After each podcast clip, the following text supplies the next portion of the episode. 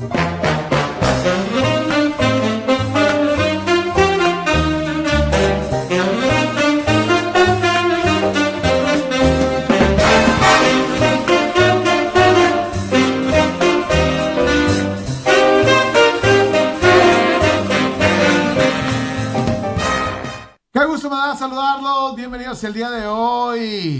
a Wall Street Journal, mucho de qué platicar. El día de hoy, no todos los días tenemos la oportunidad de platicar con un campeón del mundo. Y el día de hoy, invitado, el día de hoy, merecidamente, campeón del mundo, Daniel de Cejitas Valladares, José Antonio Hernández El Charro, ¿cómo estás? Cejitas, este, Rolando El Regil, eh, una pelea bravísima el pasado viernes. Hola, eh, sí, una pelea, una pelea dura, pero satisfactoria. Al final de cuentas, satisfactoria, porque una decisión dividida, complicada, Charro, para, para, para, para el Cejitas, este, con un peleador, Marco Harto, complicadísimo, el filipino. Pues sabíamos de la dificultad de la pelea, pues es el campeón, le había ganado a Tadurán dos veces, sabíamos que era un peleador dificilísimo, duro, como todos los filipinos eh, con buenas manos, buena pegada, un poco sucio en su actuar en la arriba del ring, pero es parte de su estrategia, le había funcionado con las dos peleas contra Durán y, creo que el Cejas hizo lo necesario, hizo lo correcto, entendió la pelea eh, y a base de sangre y sudor y lágrimas somos campeones del mundo. Eh, Antes que nada, felicitar al campeón, a ti, Charro. Gracias. Eh, una pelea que fue un ritmo al principio se veía que dominaba, luego de repente como que despierta el filipino. En la, en la octava, ahí hablábamos de un trastabille que, que, te alcanza a tocar. En la novena, la querías acabar, prácticamente tuviste la oportunidad, se veía, yo dije, ya, ya se va para abajo. Y luego ya la gestión. Una gestión dura, férrea, por lo que te implicaba. Los cortes, inclusive te paraba el ritmo, el mismo, el mismo referee, checándote con el doctor en, en tu corte, en el superior y en el de la ceja pero con unos pantalones que ahora sí les enseñaste lo que es el frijol con veneno.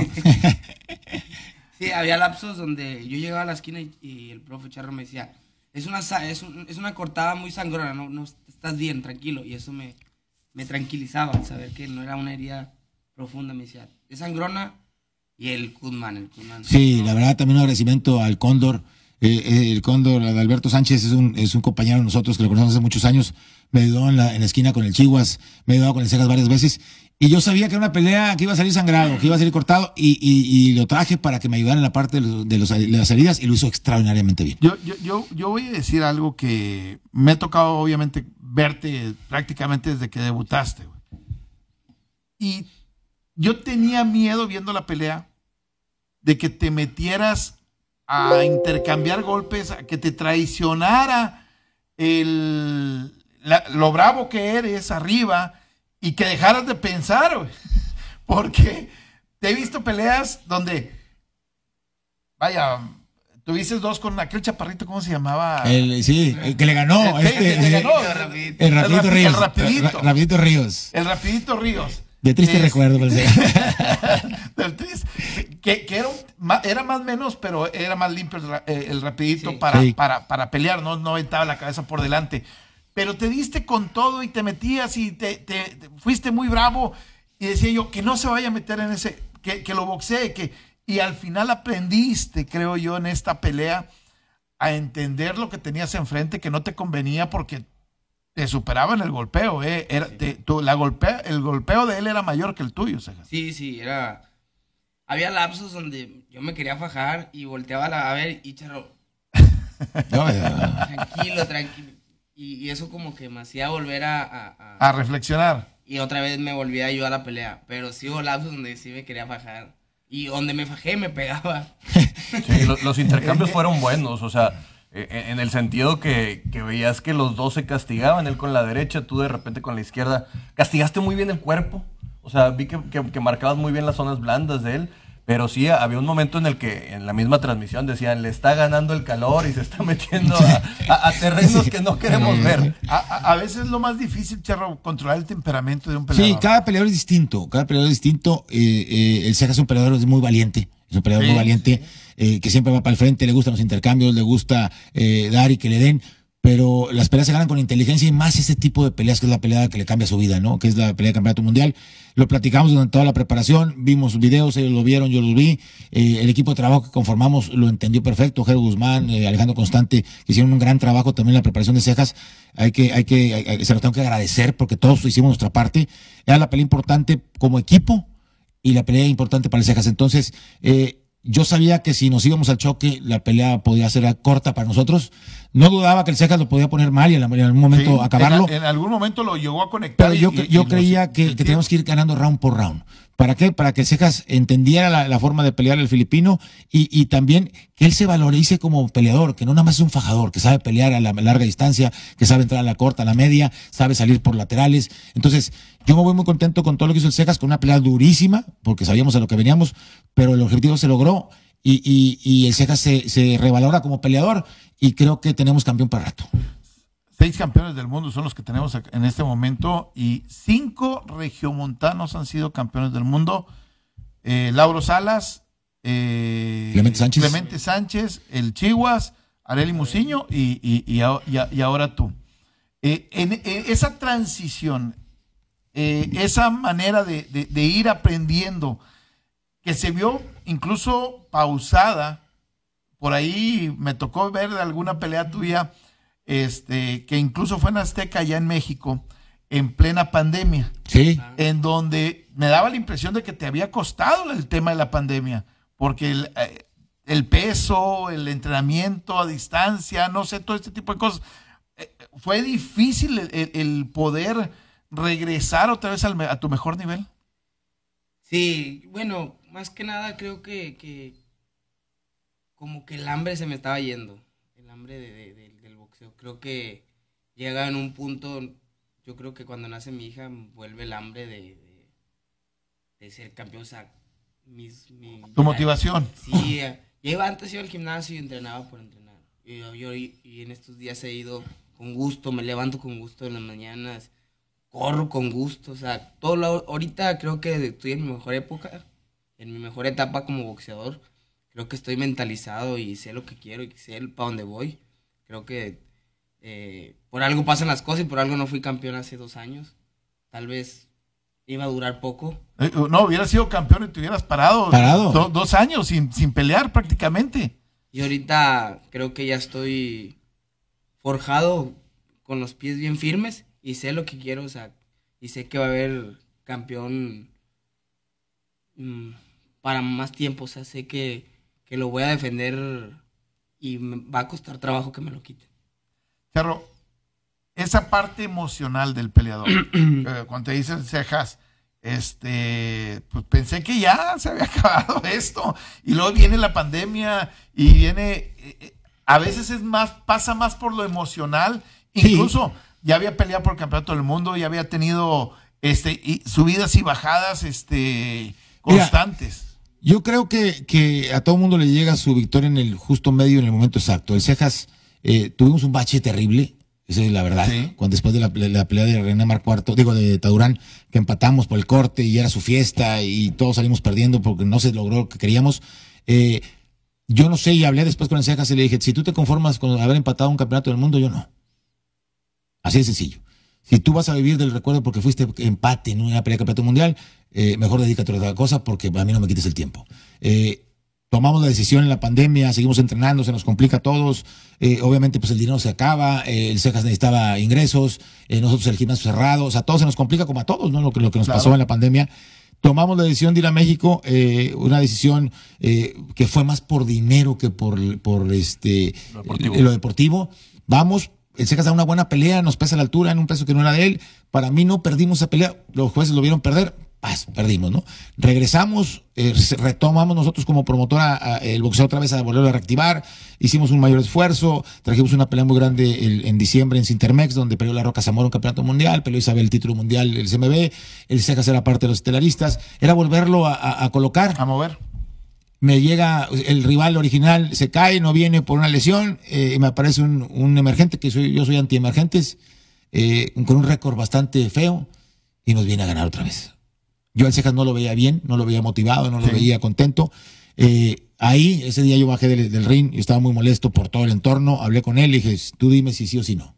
¿Por qué? Porque yo tampoco puedo estar gastando dinero en algo que yo no estoy viendo que vas avanzando. Platicamos después, eh, vamos a una pelea a Culiacán, donde le dije, vas al, lugar que te mereces ahorita, que es a las peleas de atrás. Ganó 12 mil pesos, ese fue el sueldo.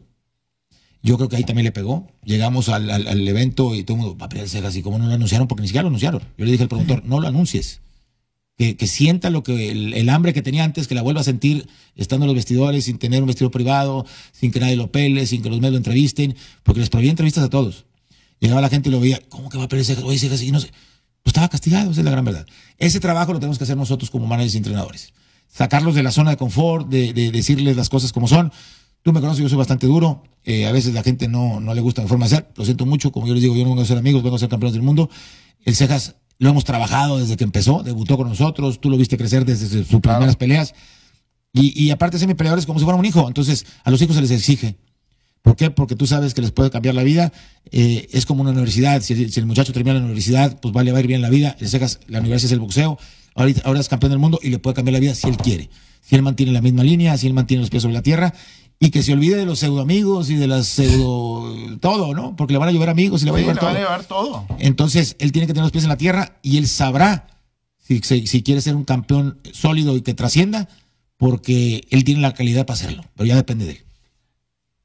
Esa pelea, yo creo que es quizás el mejor mensaje que, que- que- puedas tener en, en- en tu vida, ¿no? De todo lo que pudiste haber aprendido, de que no nada más es ir a echarle ganas y eh, subirte arriba y fajarte, sino hay que pensar las cosas y tenerlas, y tenerlas claras, ¿no, Cejas? Sí, fuera de, viene de, de atrás todo esto. Fueron, fue un año, bueno, fueron años complicados en volver a estar arriba. eh, y creo que me pesó todo eso y, y tenía mal hambre de, de ser campeón mundial. Y ahorita, como te digo, creo que estoy en mi mejor época. Y fíjate, el día de la pelea, así, así, mensajes, mensajes, el celular. Le dije a mi esposa, no, no, no, no quiero irme. Es más, no, he- no he salido. Yo lo que quiero es por unos taquitos y irme a acostar. Y fui, fui con, con el gordo, Sí. con Arnold, con mi amigo. Compramos unos taquitos, nos los comimos. Este, digo, ya me voy a acostar. Y me fui a acostar. Bueno, no dormí porque... Y al siguiente día, oye, vente. Fui con mi papá, me recibió. Este, con una lona que tenía del año pasado. La, tenía guardada. Reciclada. Sí, la tenía guardada de, del- y nomás. Y mi papá como que se preocupaba porque no llegaba gente. Le digo, tranquilo, disfruta. Si nomás tenemos los que tenemos que estar. ¿Para qué quieres más gente? Exactamente. Fíjate, a mí, a- a mí me, me- me cuer- me recuerdo mucho, o alguna ocasión, tú no te vas a acordar probablemente, saliendo a la arena Sulaimán, había una función, tú no peleaste ese día, este, y, te- y te topo. Y te pregunto, acababas de pelear, creo que en, en- en México, este, y habías ganado con cierta facilidad. Y ese día, ah, me dice, me dice un amigo, ¿quién es? Digo, es el Cejitas. Y le- dije, va a ser campeón del mundo. Te veía en ese momento la seguridad, el aire, el, todo. Pero luego pareció que lo perdiste.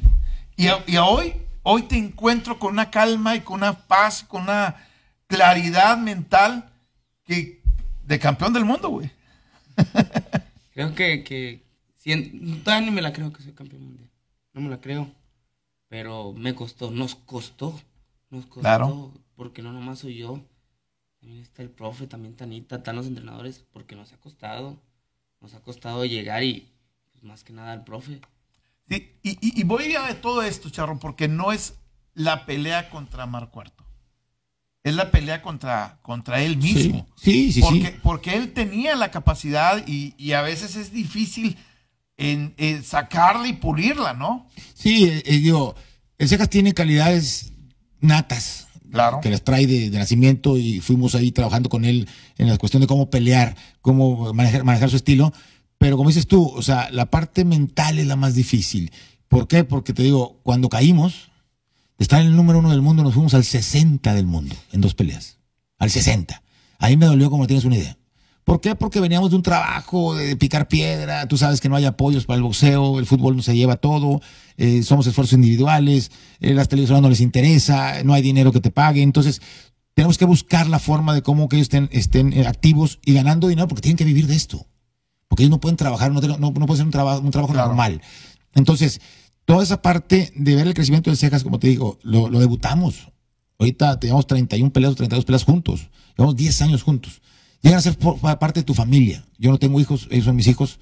Eh, entonces, para nosotros ha sido un triunfo en toda la extensión de la palabra, como grupo, individualmente para el Cejas, como promotora, como manejadores, como todo. Nos revaloramos todos. Estamos, estamos con, la, con la confianza de que estamos haciendo el trabajo bien. Atrás de Cejas viene Canito, aunque haya perdido, hizo una extraordinaria pelea, va a ser campeón del mundo. Está Macías, Rodolfo Macías, que el increíble Macías, que es el loquito del grupo, que es un abanico arriba del ring. Él, él va a bajar a super, a superpluma y te garantizo que también va a tener una oportunidad de título mundial, le va a ganar.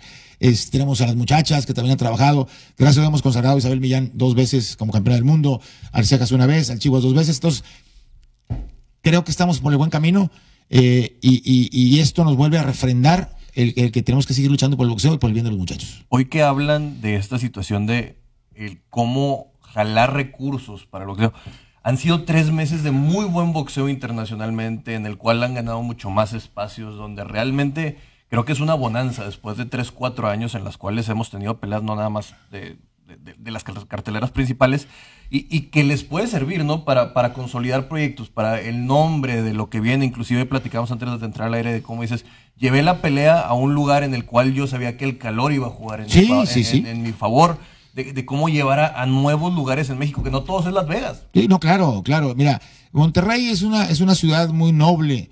Es una ciudad que si le ponemos eventos de primera calidad va a asistir, va a ir al boxeo. Eh, necesitamos otra vez, necesitábamos un campeón del mundo. Desde el Chihuahua no había otro campeón del mundo. Eh, eh, el Chihuahua fue un fenómeno porque pues obviamente después de tantos años tener un campeón del mundo y luego se hace campeón del mundo a los cuatro meses otra vez. O sea, es doble, dos, dos veces campeón del mundo. Entonces, fue un fenómeno y la gente regresaba. De repente se apaga, se viene ot- otra vez para abajo, viene la pandemia que nos, como te digo, yo tenía 10 patrocinadores anclas, se me salieron 7. Pero yo no puedo dejar sin pelear a los muchachos. Claro. ¿Por qué? Porque un peleador parado es la peor inversión que puedes Claro. hacer. O sea, no lo puedes tener parado. La actividad de ellos es, es constante para que vayan rankeándose, para que vayan subiendo en, en los rankings y buscar una oportunidad titular. Que toda esa parte nos la aventamos nosotros como manejadores para poderlos desarrollar. Entonces, nosotros tenemos que buscar la forma de cómo sí. Ahorita que dices del lugar, de que los llevé a un lugar caliente, todo el mundo me dice, está hirviendo. Pues por eso lo quiero ir viendo, porque sé que el filipino se va a fundear. Y la prueba está en que el filipino baja su rendimiento a partir del séptimo round. El séptimo en adelante. ¿Por qué? Porque yo volteaba a ver la esquina y lo veía ahogado y le echaban agua. ¿no? Entonces, eh, ellos vienen de un calor, pero es un calor distinto el de Monterrey. El de Monterrey es un calor eh, insoportable, más aparte en un techo de, de lámina. lámina, en un gimnasio municipal, la cual estoy muy agradecido con la gente de San Nicolás que nos apoyó de- en, en prestarnos todas las, las- las, eh, instalaciones y ayudarnos en muchas cosas. Pero uno como entrenador tienes que ver todas las visiones porque necesitas que el título se quede en casa. Y, como dijimos a Cejas, round por round. Vamos a perder algunos, no vamos a ganar todos, pero la mayoría, si ganamos el 70% de los rounds, la pelea es de nosotros y así fue. ¿Tienes amarrada revancha contra, contra Cuarto o No. o, o no? Eh, o Fíjate, es el- es otra de las cosas que le agradezco a Sean Gibbons. Sean Gibbons fue el que, y Juan Carlos Torres, que ellos gestionaron la pelea de campeonato nacional. Sean Gibbons como socio de Manny Pacquiao Promotion y, y- y manager de, de René Mar Cuarto. Juan Carlos Torres como la parte de Boxstar, que tienen el convenio con, con ESPN para traer la televisora, y nosotros aquí en Monterrey. Hablé, hablé yo con Sean, ya me la había prometido, me la cumplió, hombre de palabra, y se lo tengo que reconocer. Eh, me manda el contrato, no venía la revancha, y me puso, no te pongo cláusula de revancha, porque yo sé que vamos a trabajar juntos independientemente del resultado. Y ahí está la prueba. Al final de cuentas nos dimos un abrazo, Sean, seguimos trabajando. Porque él tiene muchos peleadores y vamos a seguir Claro. trabajando. Y me interesa que el Saca salga también. Yo quiero que sea un peleador que gane fuera de México, no nada más aquí. Que no, estés, que no estés en la cómoda con el público a favor. Tenemos que salir en Cuba con el público en contra. Entonces, el Secas va, va a seguir peleando al Monterrey, obviamente, pero también tenemos que buscar la opción de crecer para ganar mejores bolsas para él y darle todavía más peso a su campeonato del mundo. Ganar fuera. De acuerdo, completamente. ¿Te la crees?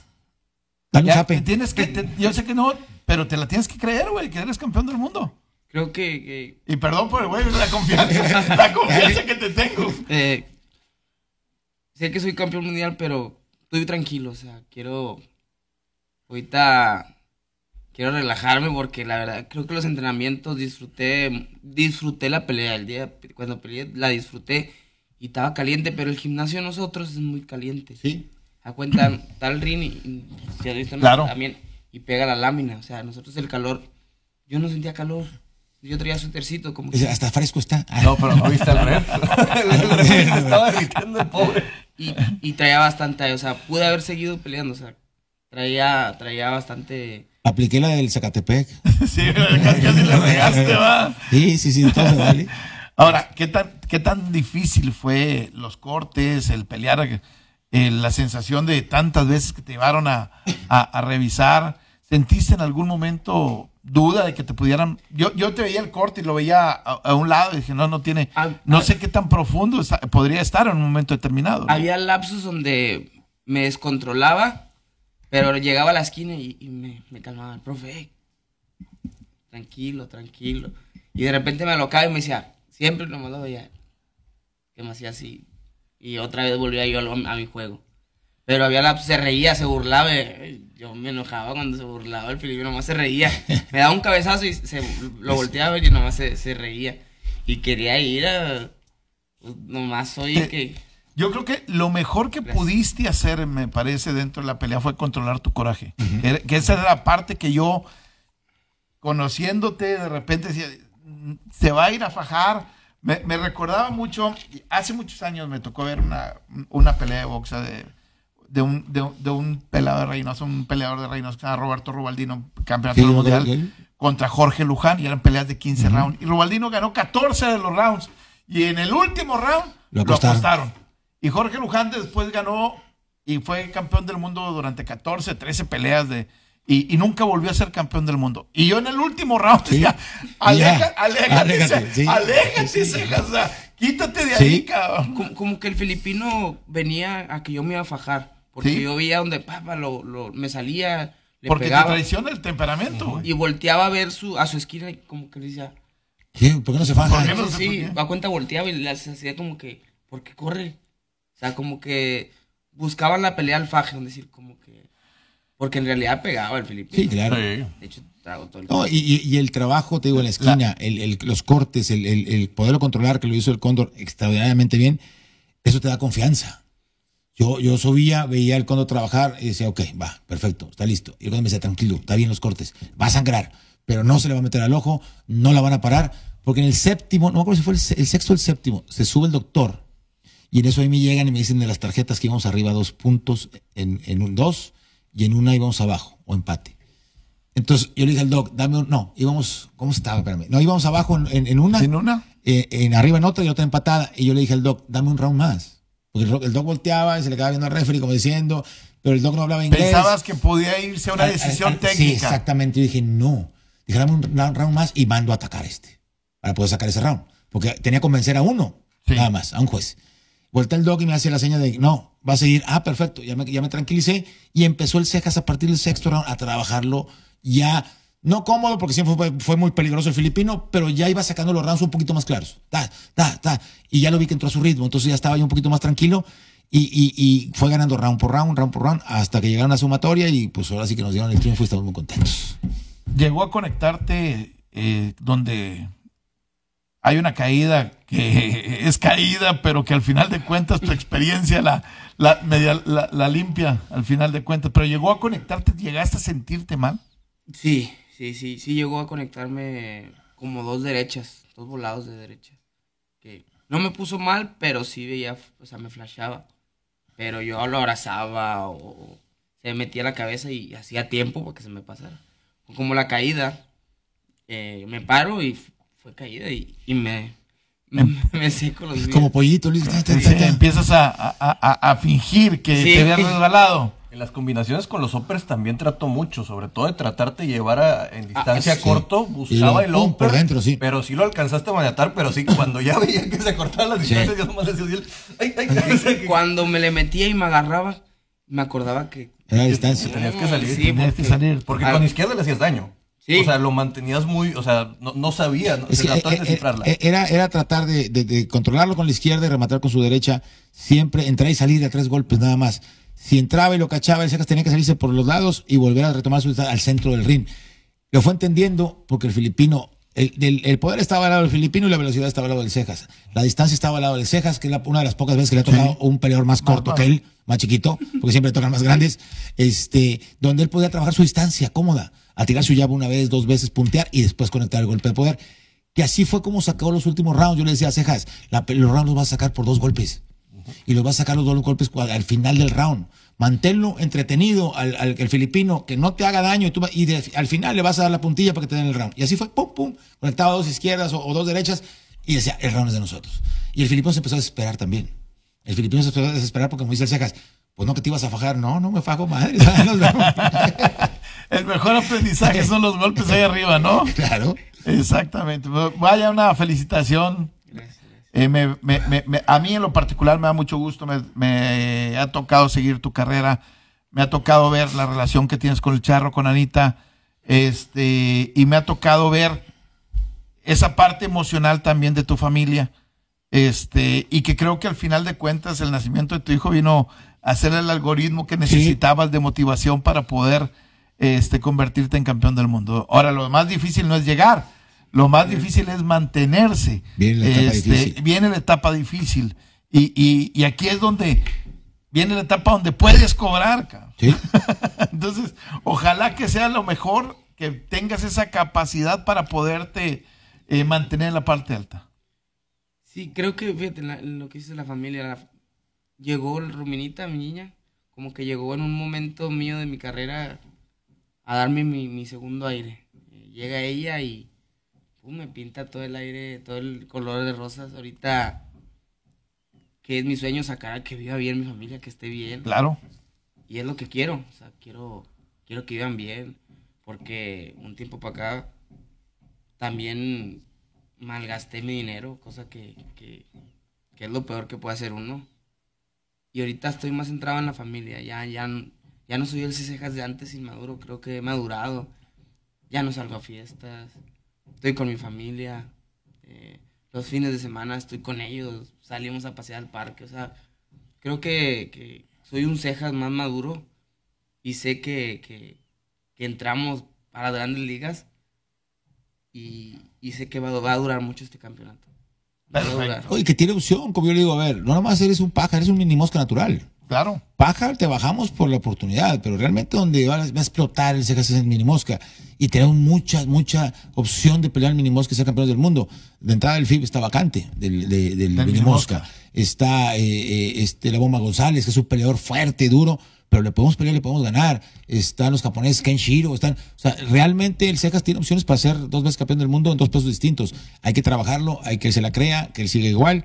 Y, y el equipo de trabajo de nosotros, agradecerle a Anita que ha dado, Sí. ha puesto corazón, dinero, todo, para que esto sea realidad, a los entrenadores, a todos sus compañeros boxeadores que le han llevado a los sparring. Eh, yo estoy muy contento con todo el apoyo que nos han dado. Esperemos que las cosas cambien en la parte económica para el Cejas y para todos, para poder seguir sacando boxeadores. Y, y nosotros estamos puestos a seguir trabajando. ¿va? De acuerdo. Felicidades de nueva Gracias, cuenta. gracias. Felicidades, Charro. Hombre, gracias. Gracias por Gracias, acompañarnos gracias. el día de hoy. No, aquí gracias, gracias a En ustedes. Wall Street Journal. Y obviamente lo más, lo más importante y lo más difícil eh, viene, viene a partir de en este momento. Mantenerse en la parte alta y, y el compromiso seguramente que te veo en los ojos convencido de que, de que vas a hacer tu mayor esfuerzo para poder al- alcanzar eh, eh, esa meta que, que es que tu familia viva bien. Que, que vivas como campeón del mundo. Así es. Exactamente. Vamos a una pausa y vamos a regresar rápidamente. Continuamos en Wall Street Journal. Nos vamos de regreso rápidamente. Qué historia la del Cejas. La verdad, a mí, lo particular, es un muchacho que lo conozco desde, desde, desde, vaya, desde sus inicios.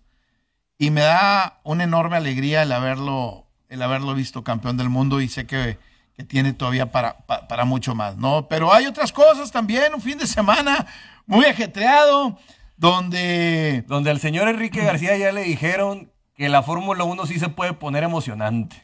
Oye, ahora, ahora sí, pero es una historia completamente este, diferente, ¿eh? Bueno, empezó desde.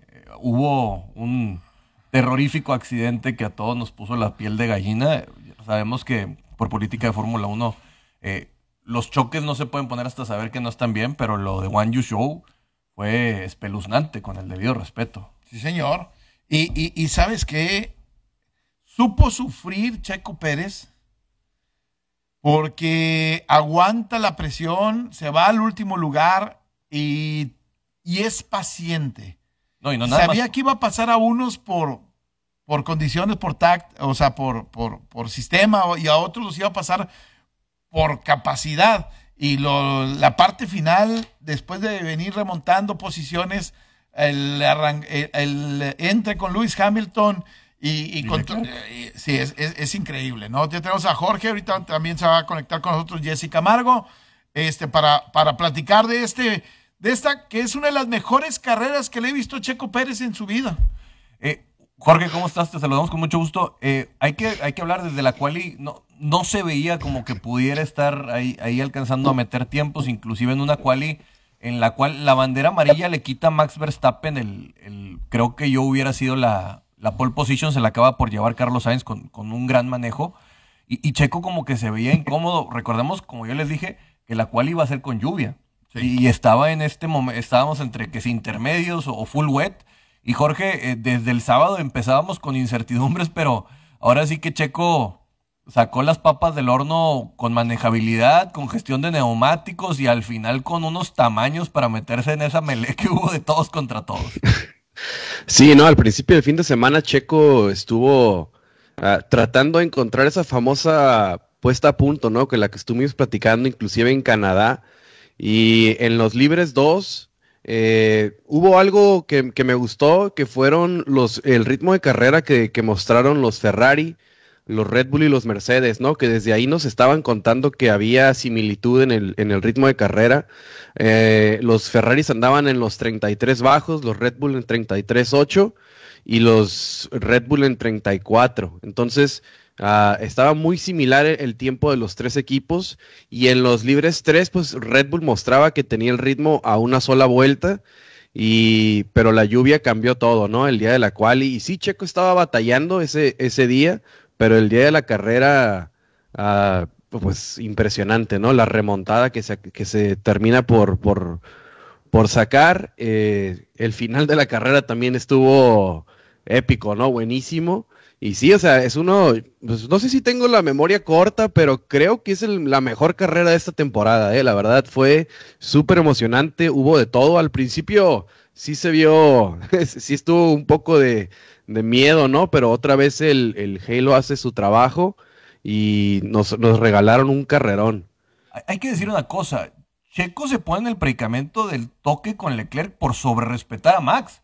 Porque al no salirse, Sí, a- al- no sal- salirse el, el- el rebase de- del holandés, acaba por cerrar a Checo que iba bien y, y Sí. lo acaba por, por castigar en este sentido. Así que, eh, porque Sainz ya había aprendido desde la primera, o sea, le- desde que se repite.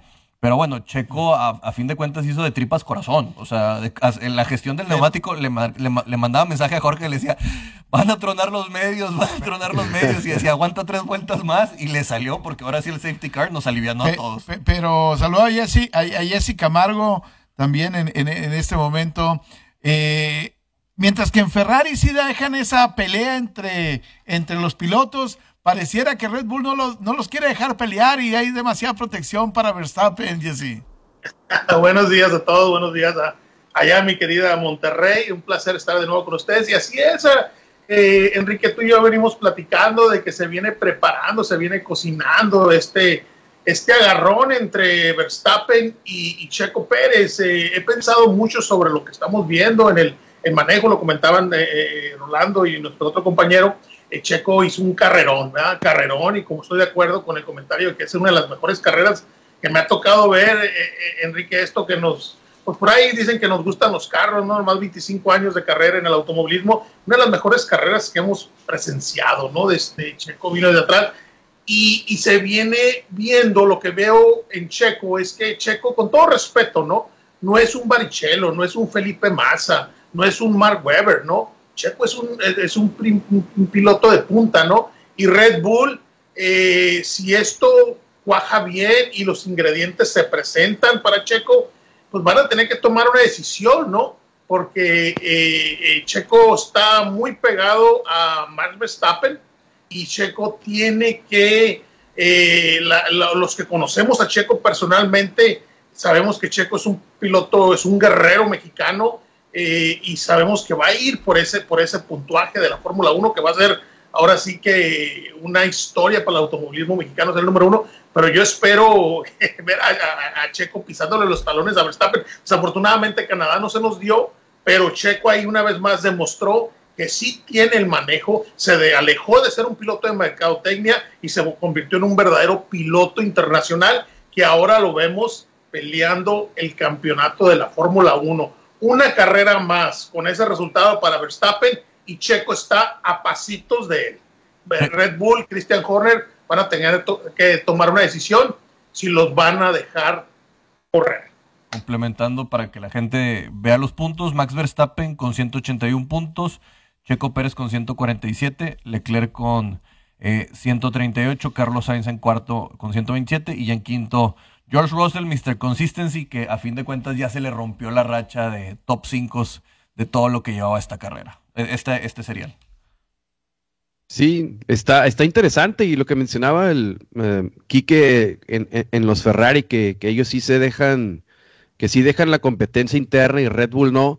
Ah, yo creo que eso le, termina por costar la carrera a Charles Leclerc, ¿no? O sea, yo creo que se disparó en el pie Ferrari hoy, permitieron la, competencia interna y, de cierta manera estoy de acuerdo en, en el 99% de las ocasiones, pero creo que esta vez si hubieran dejado que Leclerc se hubiera ido, al momento del safety car hubiera sido más fácil la decisión porque Leclerc hubiera tenido mucho más tiempo enfrente de Carlos y hubieran podido entrar los dos al pit. Pero como iban muy cerca uno del otro, era dejar entrar a uno de los dos o hacer un double stack y posiblemente perder la posición con Hamilton.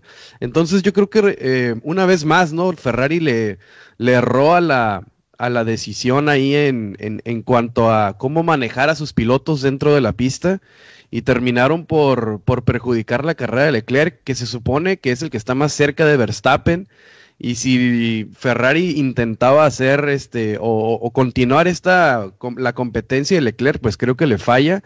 Digo, al final de cuentas se termina por llevar la carrera la primera victoria de Carlos Sainz que ya se venía anunciando, ¿no? O sea, tiene dos segundos lugares casi seguidos.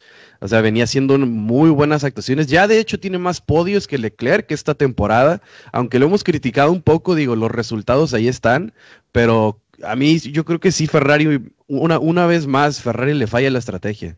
Matías Binotto Bucetich, eh, perdón, no, me estoy confundiendo de cosas, pero sí, en este sentido no se ve una competencia eh, eh, entre en Red Bull, tratan de cuidarlo un poquito más, sobre todo en el tema de, por radio se veía el tema de las llantas, ¿no? De, diciendo si, si, querían cambiar y todo, y al final con los blancos no le permite, sobre todo porque con los neumáticos suaves sabemos que, que Red Bull es mucho más complejo nos salvamos de la investigación de Checo Pérez que tuvo dos al final.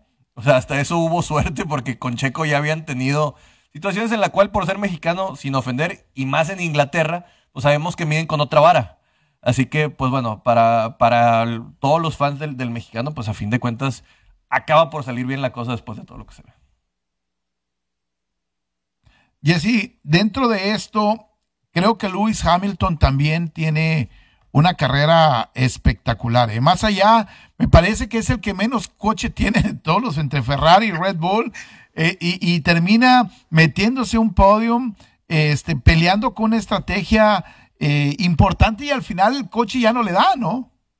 Sí, mira, Enrique, se, esperaban unos, unos Mercedes rápidos, los arreglos que tuvieron desde Canadá los esperábamos rápidos en esta pista. No iba a estar fácil para Red Bull. Creo que los que leemos un poco sabíamos que los, que los Mercedes venían y, inclusive leía esta mañana que, Hamilton llegó a pensar en, ganar la carrera, ¿no? Este, entonces eh, eso, eso indica pues de que están de regreso y lo que decía Christian Horner hace dos carreras, el campeonato en la Fórmula 1 se está poniendo, como decíamos allá en Monterrey, ¿no? Color de hormiga, ¿no? Se está poniendo un campeonato que no me van a dejar mentir, pero se está volviendo un campeonato que ahorita realmente no podemos saber quién va a ser el campeón, ¿verdad? Este, eh, eh, Hamilton está de regreso. Eh, Hamilton, los Mercedes, no los puedes contar fuera. Viene, si no me equivoco, creo que viene el Gran Premio de Austria este fin de semana. es un circuito con rectas, tiene tres secciones de, de DRS para poder rebasar. Entonces, esperamos una vez más a Hamilton la pelea, pero más que Hamilton, eh, no sé si a, mis compañeros les, va, eh, les van a coincidir, pero me sorprendió Alonso. Alonso estaba ahí ya esperando el primer error de cualquiera, ¿no? Yo decía en el automovilismo, eh, Checo no puede concentrarse en un auto totalmente rápido y dominar a, a Max, Verstappen. No, lo va, no va a suceder porque no tiene ese auto. Pero Checo estar, es rápido, entonces tiene, Checo tiene que hacer es estar ahí y jugar con la segunda estrategia, que es esperar el más mínimo error. Lo mismo estaba pasando con Hamilton y lo mismo estaba pasando con Alonso. ¿Quién iba a pensar que Alonso está, eh, eh, estaba ahí eh, ya en la pelea, ¿verdad? Los que nos tocamos ver, estaba, estaba mejor la pelea en segundo, tercero, cuarto y quinto lugar. Estábamos gritando. Y el primer lugar pues iba solo, ¿verdad? Pero, pero estaba, imagínate, Enrique, estaba Hamilton, Charles Leclerc, Pérez y Alonso. O sea, estás hablando de campeones del mundo, gente que, que, se, que, ah, saben, eh, han conocido la victoria, entonces se vienen preparando muy rápido. Los Mercedes están de regreso. Eso viene, mira, como mexicano te lo tengo que decir, eh, viene a ayudar un poco a Checo porque entonces Verstappen ya lo tiene. Ahora, vuelvo a regresarlo a Checo. La primera regla del automovilismo, Enrique, cuando llegas a un automovilismo profesional es ganarle a tu coequipero. Es el primero que tienes que vencer. Entonces Checo lo tiene muy claro, regreso a Checo, porque Verstappen ya sabe. El Checo le está pisando los talones. Checo en el primer de una, dos carreras y puedes ver a Checo de líder o a un ladito de Verstappen. Y estamos esperando. Y, con esta llegada de Hamilton con los Mercedes, ¿te imaginas? Como decían eh, ahorita al, inicio del programa, es una ensalada, ¿no? Una ensalada de Fórmula 1 que la verdad es un manjar ver, no me van a dejar mentir, ver y eh, por televisión. Sí, eh, creo que por ese lado sí, como comentas Jesse, es, es bastante notable las ganas de Checo y, hay que apuntarlo. No precisamente por manos es como le, como le va a ganar a Max, sino con la gestión de carrera que puede llegar a tener Checo con su, con su experiencia. Quiero salirme un poquito de Fórmula 1 porque empiezo a ver una tendencia en IndyCar Series donde a Pato Howard hoy, eh, este fin de semana, llega a la pole allá en Mid Ohio. Le quedan mal los fierros. También a Rosenquist le quedan mal los fierros.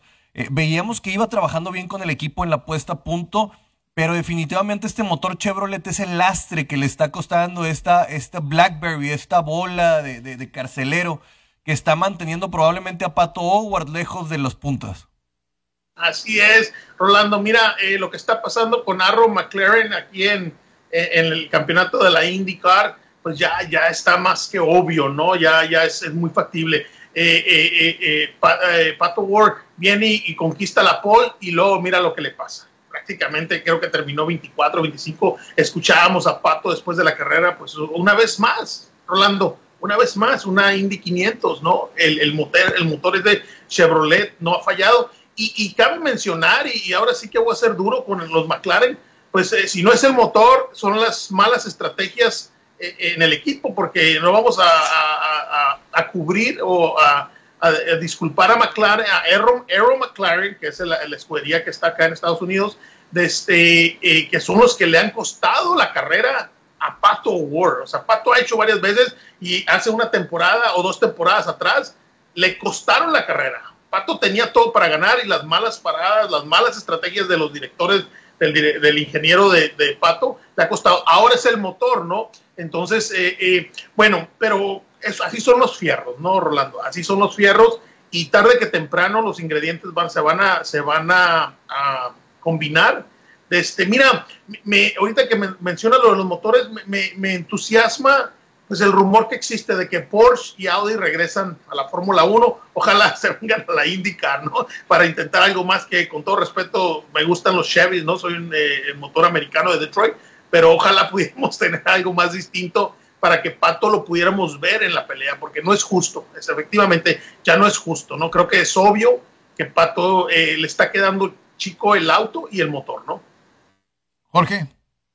Sí, definitivamente, y más como lo que menciona mi compañero, ah, en Detroit la estrategia fue lo que termina por arruinar la carrera, ¿no? La venía gestionando bien Pato y la estrategia es la que lo deja fuera de contención.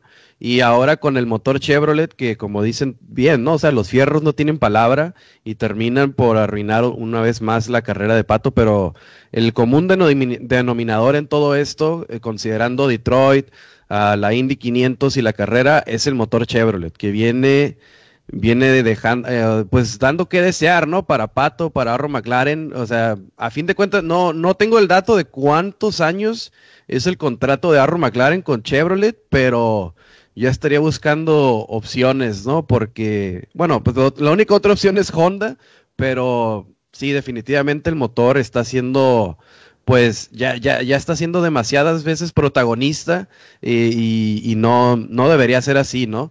Y también pierden el circuito, el circuito interior de Indy 500 por mala gestión de estrategia de llantas. No olvidemos que Pato iba y confiaron demasiado en los slicks y se acaba por despistar y ahí también le costaron puntos importantísimos.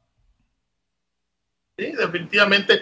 Pato, yo pienso que eh, Arrow McLaren le debe mucho a Pato. Ahora, este, le debe triunfos. Pato es uno de los mejores pilotos. Eh, me preguntaba yo ahorita eh, eh, quién sigue después de Checo. Revisaba el contrato de Checo y Checo tiene 32 años. Posiblemente, ojalá y no sea así, pero posiblemente sea el último contrato que él firme, dependiendo de lo que resulte, ¿verdad? Porque estamos viendo. Pero, ¿quién sigue después de Checo Pérez. Es, un, es, un, es una, haciendo un poco atrás, cuando estuvimos con Adrián Fernández, eh, Adrián Fernández se fue eh, piloto famosísimo, todo el mundo lo seguíamos, en México se volteó a ver las carreras los domingos y hubo un lapso, Enrique, en que no preparamos pilotos, no llegaron pilotos, excepto Michel Jordan, hubo un lapso en que no se estaba preparando. Aquí tenemos a, a Checo Pérez, en el momento que Checo Pérez se retire de la Fórmula 1, yo creo que Pato Wars va de la mano, ¿no? Este, aunque el brinco de la IndyCar a Fórmula 1 pues no ha sido muy exitoso, ¿verdad? Si no, pregúntenle a Montoya, ¿no? Pero, este, pero, pero creo que Pato es un muchacho joven. Quiero mencionar algo, Enrique, que he venido pensando, eh, y ustedes como Regio no me van a dejar mentir. Todos los pilotos mexicanos de ahorita de, pisando eh, pistas internacionales son nacidos en el Autódromo Monterrey el trabajo que tiene allá la gente del Autódromo Monterrey, con el cartódromo Dani Suárez, eh, Checo Pérez, este, Pato Ward, de, todos vienen de las semillas que sembraban allá en Monterrey. A, Checo Pérez me cansé de verlo ahí en el circuito de San Pedro, en la calle, en, los go-karts. Todos son egresados del buen trabajo que están haciendo allá en Monterrey preparando pilotos mexicanos. Tú eh, la otra vez que estuviste, que me tuviste de invitado aquí, que fue para mí un honor, eh, mencionaba sobre si es la mejor etapa del automovilismo mexicano, pero hay que, hay que recalcar las fuerzas básicas, que ustedes lo manejan mucho en el fútbol, ¿no? También hay fuerzas básicas dentro del automovilismo y el trabajo que se hace ahí en Monterrey, en el cartismo, y luego se hacen otros campeonatos, eh, este, son el resultado, porque no hay, no hay un piloto que ande ahí ahorita en pistas internacionales que no haya estado pisado y haya estado entre los campeonatos del Autódromo Monterrey. De acuerdo, completamente. Hay un, hay, un joven que acaba de jalar Checo al, al Red Bull Junior Team. No, Yo creo que esa es la, ¿Mande? ¿No hay León? No, no, no, tengo conocimiento, pero ¿quién será? ¿Quién, quién es? Es un. Ah, se, me, ahorita que mencionabas, me acordé, que acabo de ver una felicitación que le manda Checo a, uno, a un piloto que él acaba de jalar al Red Bull Junior Team. Entonces, yo creo que esa es la esperanza más pronta que tenemos, ¿no? Si, si, si las cosas salen bien con él, a ver otro piloto mexicano en Fórmula 1, porque a mí lo de Pato se me hace muy difícil, muy difícil. O sea, acaba de firmar uh, contrato con Orro McLaren para extender y la verdad la situación en la que se encuentra McLaren no está como para experimentar con un piloto que no haya estado en las fórmulas menores, que no venga de Fórmula 2, que no venga de Fórmula 3. Se me hace difícil el tema. Ojalá quisiera, ¿no? Yo que Pato que Pato ah, hiciera el brinco Fórmula 1, pero a mí se me hace se me hace un tema difícil. Y, lo de Checo, lo, eso, eso de que posiblemente sea su último contrato es lo que menciona Christian Horner, ¿no? En la, en la junta, que en, el Junior Cambridge que tuvo, y posiblemente sea realidad, pero digo, estamos viendo que los, los, la vida de los pilotos se ha estado extendiendo, ¿no? Por las características de los monoplaza. O sea, Alonso tiene 40, Kimi Räikkönen se retiró a los 42, Weber llegó a los 40 también, ahorita Sebastián Vettel tiene 37. Entonces, por ahí pues, los intereses, ¿no? De, de, de, de, México podrían extenderle tal vez un poco más, pero ya en un equipo top, ¿no? Creo que eso sería lo, lo, lo, lo que mantuviera, si, si, la carrera Checo se puede extender, no creo que vaya a ser des, después del 2024 en un equipo top. Eso, eso para mí sería la, la, única forma en la que Checo se pudiera mantener quizá una temporada o dos más después del 2024. Ojalá, ojalá, pero estoy seguro que van a salir como salieron después generaciones, después de lo de Adrián Fernández, que vino Jordán, que vino Mario Domínguez, que vino Esteban Gutiérrez. Eh, creo que esto obviamente va a empujar a mucha gente a ser eh, el siguiente gran piloto de los fines de semana, eh, porque nos está acaparando cada fin de semana, obviamente, con historias completamente diferentes. Gracias, Jorge. Gracias, Jesse. Estamos llegando al final del programa el día de hoy. El viernes, por ahí, seguramente echamos una platicada de nueva cuentas, si ustedes nos aceptan por ahí la invitación. Claro que sí, un abrazo y un saludo a Monterrey. Este, quiero nomás cerrar con decirte que es hora que el estilo futbolero, te lo dije ayer, Enrique, es hora que a Max Verstappen le den a probar el Chile Nacional. Eso. Ánimo, gracias. Saludos para Y sí, porque tuvo una maniobra ahí que si lo hubiera hecho Hamilton lo estuvieran crucificando eh, contra Mick Schumacher. De hecho, en la, en la, arrancada, a mí voy con lo que decía Rolando, respeta demasiado Checo a, a, Verstappen y, eso le, le, termina costando el, el, golpecito que luego se llevó, ¿no? Pero estuvo en, eh, en punto de perder la, la, la, la, carrera por quedarse fuera también. Pero bueno, nos vamos, gracias. Excelente inicio de semana para todos.